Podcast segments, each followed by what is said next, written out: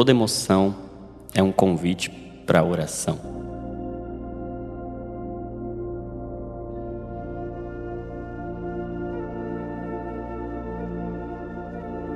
Como não se perder com as perdas? Senta aí, puxa a cadeira e abra o seu coração para mais uma sessão de Salmoterapia. Eu sou o Dr. Jonatas Neônio e nós vamos expor o nosso coração para o Espírito de Deus a partir do Salmo de número 3. Esse é um salmo de lamento. Já falamos Salmo 1, Salmo de louvor. No Salmo 2, nós falamos de um salmo messiânico. Agora, um salmo de lamento. Está escrito assim: esse salmo é do contexto da fuga de Davi do seu próprio filho Absalão. Então, como é que a gente lida com as perdas na família? Como é que a gente lida com conflitos familiares? Porque onde tem mais afeto, mais nos afeta. Então, Salmo de número 3, Salmo de Davi, quando fugia de seu filho Absalão. Está escrito assim: Senhor, como o número dos meus adversários tem crescido. Muitos se levantam contra mim. Muitos dizem de mim: em Deus não há salvação para ele. Aí vem uma pausa, um interlúdio. O verso 3 diz assim: Mas tu, Senhor, és o escudo ao meu redor, a minha glória aquele que levanta a minha cabeça. Clamo ao Senhor com a minha voz, e ele me responde do seu santo monte. Eu me deito e acordo, pois o Senhor me sustenta. Mais uma pausa, mais um interlúdio. Não tenho medo de milhares que me cercam. Levanta-te, Senhor. Salva-me, meu Deus, pois atinges no queixo todos os meus inimigos quebras os dentes dos ímpios. A salvação vem do Senhor. A tua bênção está sobre o seu povo. Salmo poderoso. E é interessante que esse salmo faz parte de um conjunto de quatro salmos que nós vamos ver na sequência, salmos 3, 4, 5 e 6, todos eles dentro desse contexto que funcionam como uma espécie de oração diária, uma matinal a 3 e a 5, e outra noturna, a 4 e a 6. Então você vai ver aí nas, nas, nossas próximas reflexões. Essa é uma reflexão, é uma oração matinal de Davi, ele está acordando, e na próxima, o Salmo 4, você vai ver a oração que ele vai fazer ao dormir. E é interessante isso, né? Escrever as emoções, escrever as orações, fazer das emoções, palavras escritas também, há um poder muito grande nisso. E esse salmo de número 3, essa oração matinal de Davi, diante de um conflito, diante de uma perda, diante de uma adversidade, é muito poderosa. E a gente vai dividir essa reflexão em três partes, assim como Davi fez a partir de suas, suas pausas. A primeira parte dessa reflexão vai ser do verso 1 até o verso 2. E eu gostaria de dar o, o tema para essa primeira parte quando o momento é de perder. E todos nós vamos ter momentos de perder. E a questão é o que a gente faz quando a gente perde. Porque há tempo de ganhar e há tempo de perder de fato. E a perda de Davi é muito significativa porque é uma perda dentro de casa. E nenhuma perda dói tanto quanto a perda familiar. No contexto da família é que vem as nossas maiores dores, porque de fato é onde está o nosso afeto. E onde tem mais afeto, mais nos afeta. E essa crise familiar de Davi com seu filho Absalão, se você for ler lá o texto de 1 Reis, ou, ou perdão, de 2 Samuel 18, você vai ver que essa história de Davi com seu filho Absalão, ela já é uma jornada de 11 anos. É uma crise que vai crescendo ao longo dos últimos 11 anos. Então, são 11 anos de crise que tem o seu clímax na rebelião de Absalão e Absalão, próprio filho de Davi, toma, usurpa para si o trono. Então ele perde o trono para o seu próprio filho, que foi, antes de roubar o trono, roubando o coração das pessoas, fazendo uma oposição ao seu próprio pai. E eu quero que você imagine agora o sentimento de Davi. É esse o sentimento de alguém que está sendo traído, de alguém que está sendo rejeitado, de alguém que de alguma forma está sendo roubado de um direito, de algo que o próprio Deus o deu. E ele não estava perdendo algo que ele conquistou, ele estava perdendo algo que o próprio Deus o deu. Era o trono que Deus o deu e agora é o momento de perder. Você já se viu perdendo algo que Deus te deu? Existem coisas que Deus nos deu e que a gente perde, que por algum momento começam a ser afetadas, começam a ser tiradas de nós, por vezes família, por vezes um casamento, por vezes um ministério. Coisas de Deus também podem ser tiradas de nós em algum momento. O plano de Deus para nós pode ser afetado. E é interessante você olhar para o que Davi diz. Ele diz que os adversários têm crescido. Eu quero que você imagine um problema que vai crescendo ao longo do tempo. Você já teve essa experiência? Não sei se você se já aconteceu com você de você orar a Deus por um problema e esse problema aumenta. Não sei se você já teve ou se só eu passei por isso, mas o problema vai crescendo, crescendo, crescendo, sendo fermentado e a gente ora e a gente imagina que quando a gente ora o problema vai diminuir, mas por vezes o problema cresce. E é essa a constatação do verso 1.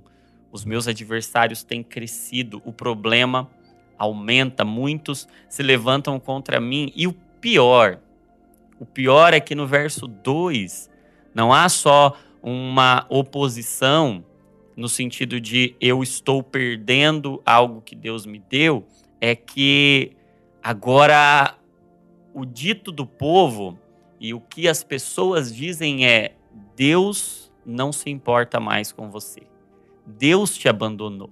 Ah, gente, como é difícil quando a gente tem a impressão ou a percepção de que, de fato, Deus não nos quer mais, de que Deus também não se importa conosco e de que o sentimento das pessoas é de alguma forma o sentimento de Deus. E é isso que o verso 2 está dizendo. Muitos dizem de mim: em Deus não há salvação para ele.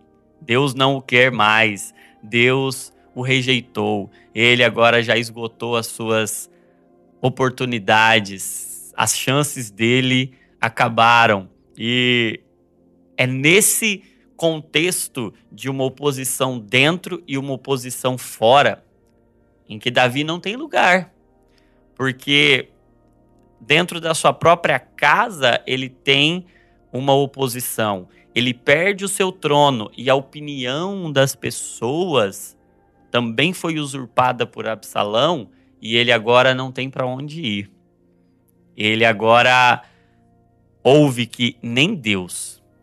Talvez você já teve essa essa constatação também de lidar com pessoas dizendo que o seu problema é porque Deus está bravo com você, é porque Deus não se importa mais, ou é porque você pecou demais, ou é porque você não tem fé o bastante, é porque você não se dedicou suficientemente. E a partir daí tem uma pausa. E é, é isso que está no salmo mesmo. Vem um interlúdio ali, vem uma pausa. E eu acho lindo como Davi usa dessas pausas em suas canções, em seus salmos e Deus se vale de pausas. Deus usa pausas. Deus, Deus usa interlúdios para mudanças significativas. E você vai ver que do verso 2 para o verso 3 tem uma mudança gigantesca.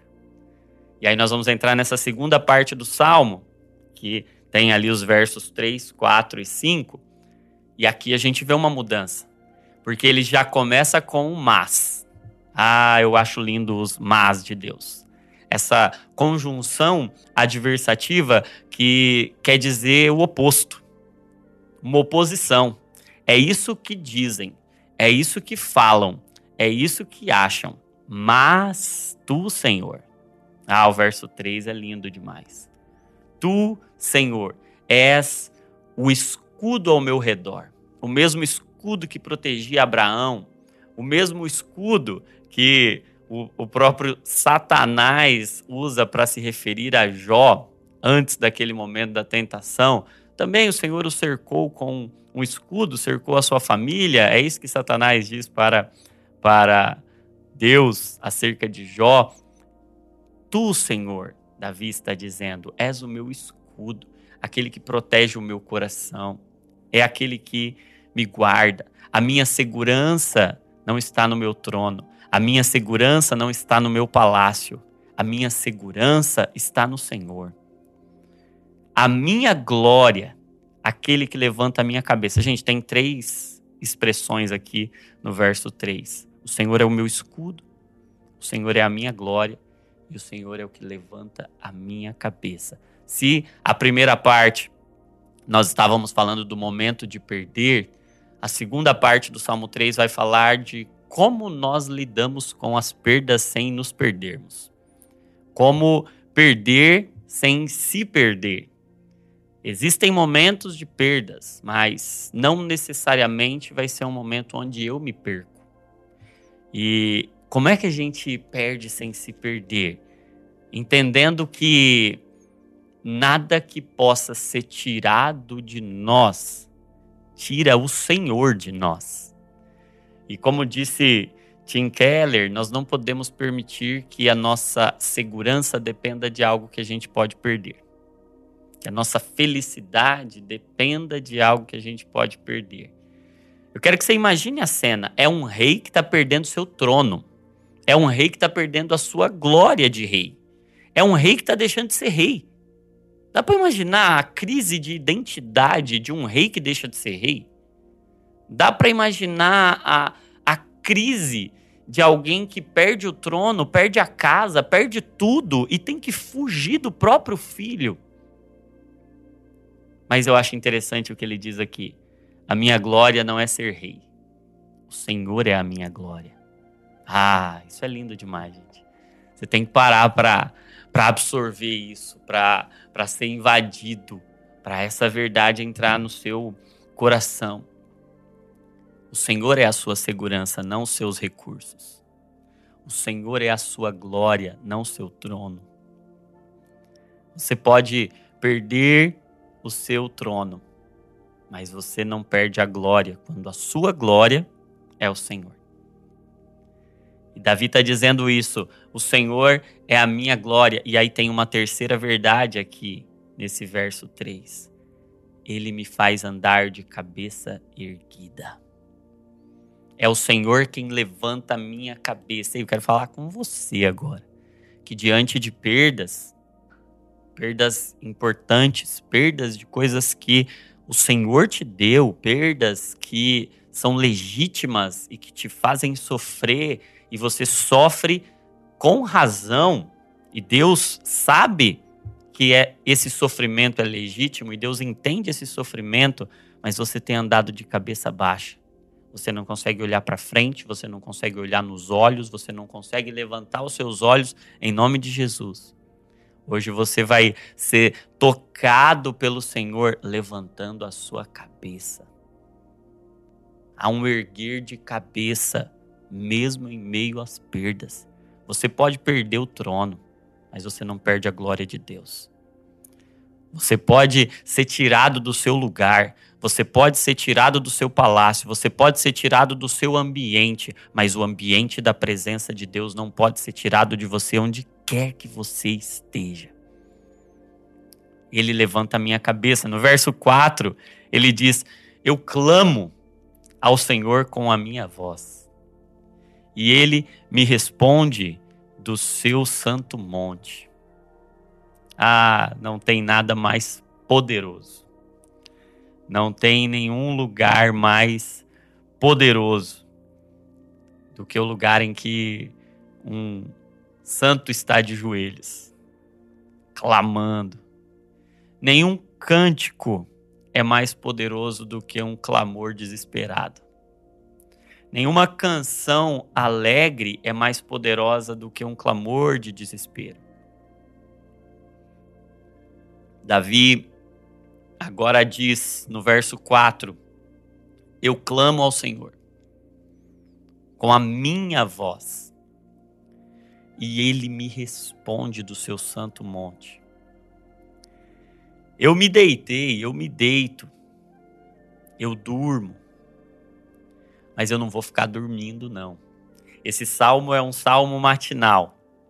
Eu acordo, porque quem me sustenta é o Senhor.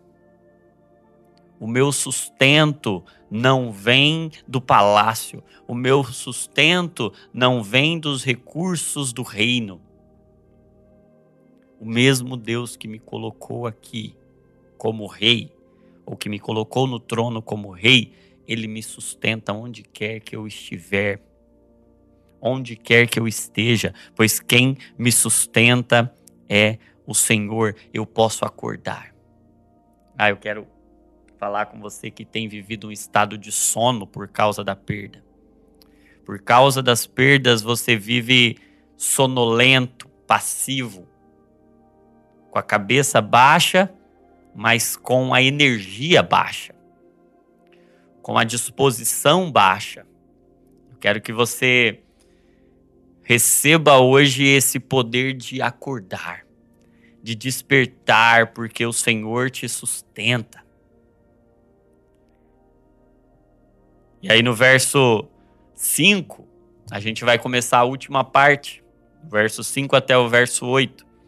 Mais uma pausa, gente presta atenção nas pausas. Deus é um Deus de pausas. E pausas mudam muita coisa. Agora, a partir do verso 5, Davi diz o seguinte: Eu não tenho medo dos milhares que me cercam.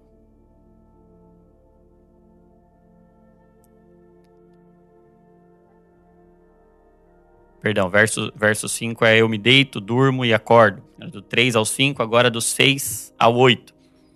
A parte 3, a terceira parte. Eu não tenho medo dos milhares que me cercam. Levanta-te, Senhor. Salva-me, meu Deus. Pois atinges no queixo todos os meus inimigos, quebras os dentes dos ímpios. A salvação vem do Senhor, a tua bênção está sobre o teu povo. Eu acho lindo que agora ele está encharcado de coragem para enfrentar o que precisa ser enfrentado. Ele agora usa a expressão eu não tenho medo dos milhares e me parece que na realidade não é que ele não sente medo. Ele está amedrontado tanto é que ele está clamando por salvação. A questão aqui não me parece não sentir medo, mas não ter medo. Há uma diferença entre sentir e ter. Porque quando eu digo que eu tenho, eu tenho é uma propriedade, me pertence. Eu tenho, é meu. Ele diz: Eu não tenho medo. Eu posso até sentir, mas eu não tenho mais medo do medo. Eu posso lançar o meu medo aos teus pés. E é isso que eu acho interessante nós olharmos agora e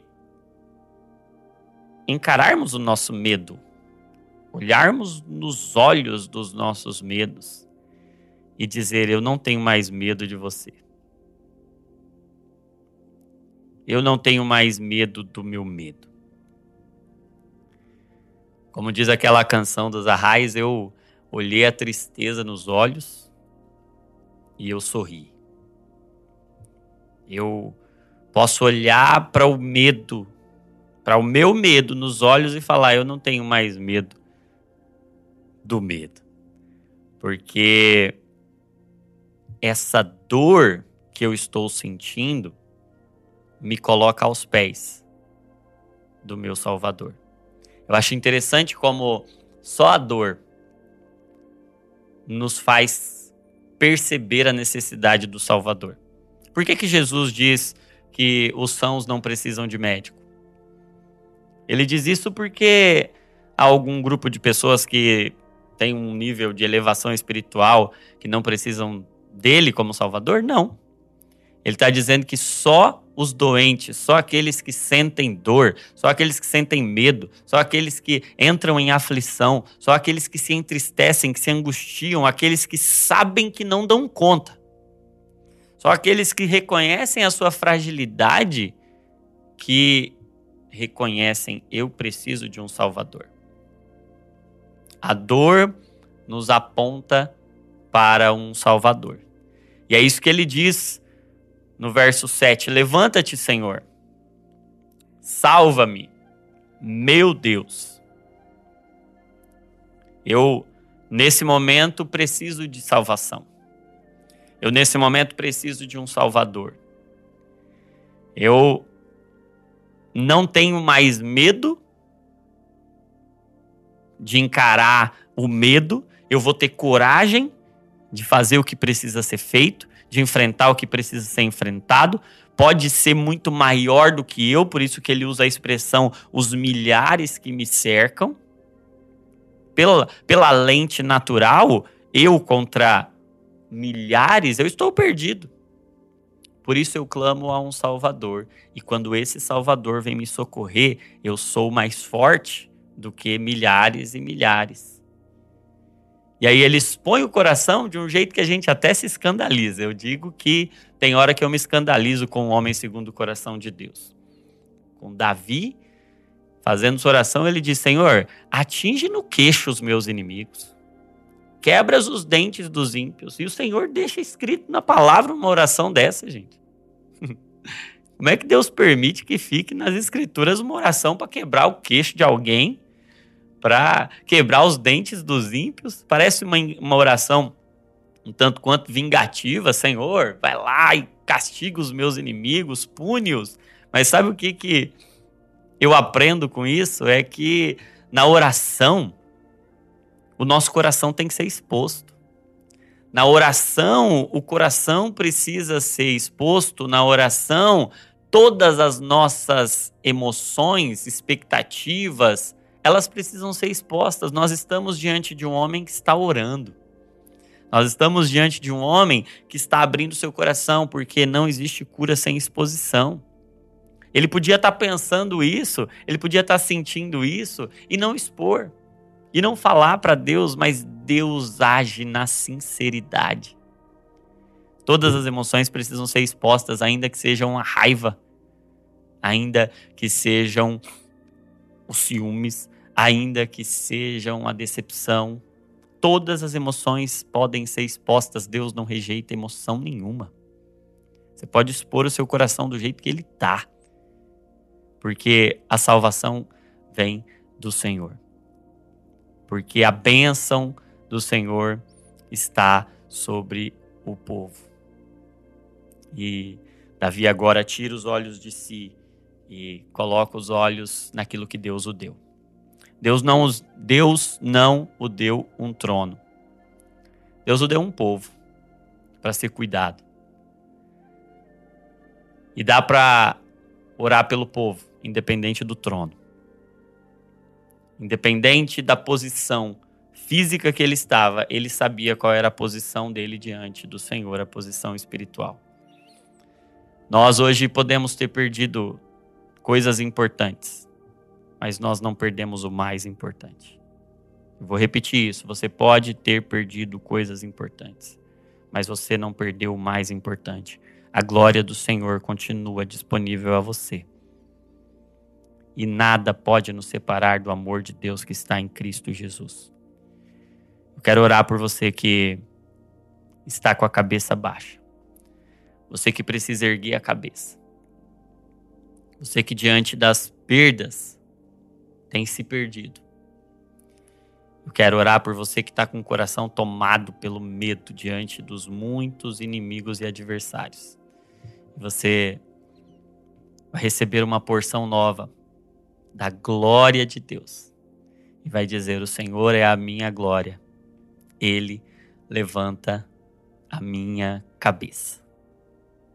Pai, em nome de Jesus, eu oro para que o Senhor nos visite nesse momento com uma coragem que não é ausência do medo, mas é encarar o medo nos olhos, olhar nos olhos do medo e dizer: maior é o que está em mim do que o que está no mundo que me aperta, que me oprime. Eu não perco a minha posição, porque a minha posição não é um trono material a minha posição é estar assentado com Cristo nos lugares celestiais. A glória não pode ser retirada de mim, ainda que o trono seja. Eu respeito as pausas do Senhor e Ele levantará a cabeça. Em nome de Jesus, receba força para manter a sua cabeça erguida em meio às perdas, em meio aos tempos, em meio aos processos. Obrigado, Senhor, porque o Senhor está fazendo uma coisa nova. Está nos levando a um lugar de dependência completa, onde o nosso coração é exposto. Mas no meio dessa exposição, o Senhor está nos tratando e gerando salvação e vida. Porque há um povo que precisa do nosso posicionamento, não material, espiritual. Muito obrigado, Pai, por essa vida que flui da tua palavra. Em nome de Jesus. Amém e amém. Esse podcast é editado por Colina Áudio Produtora.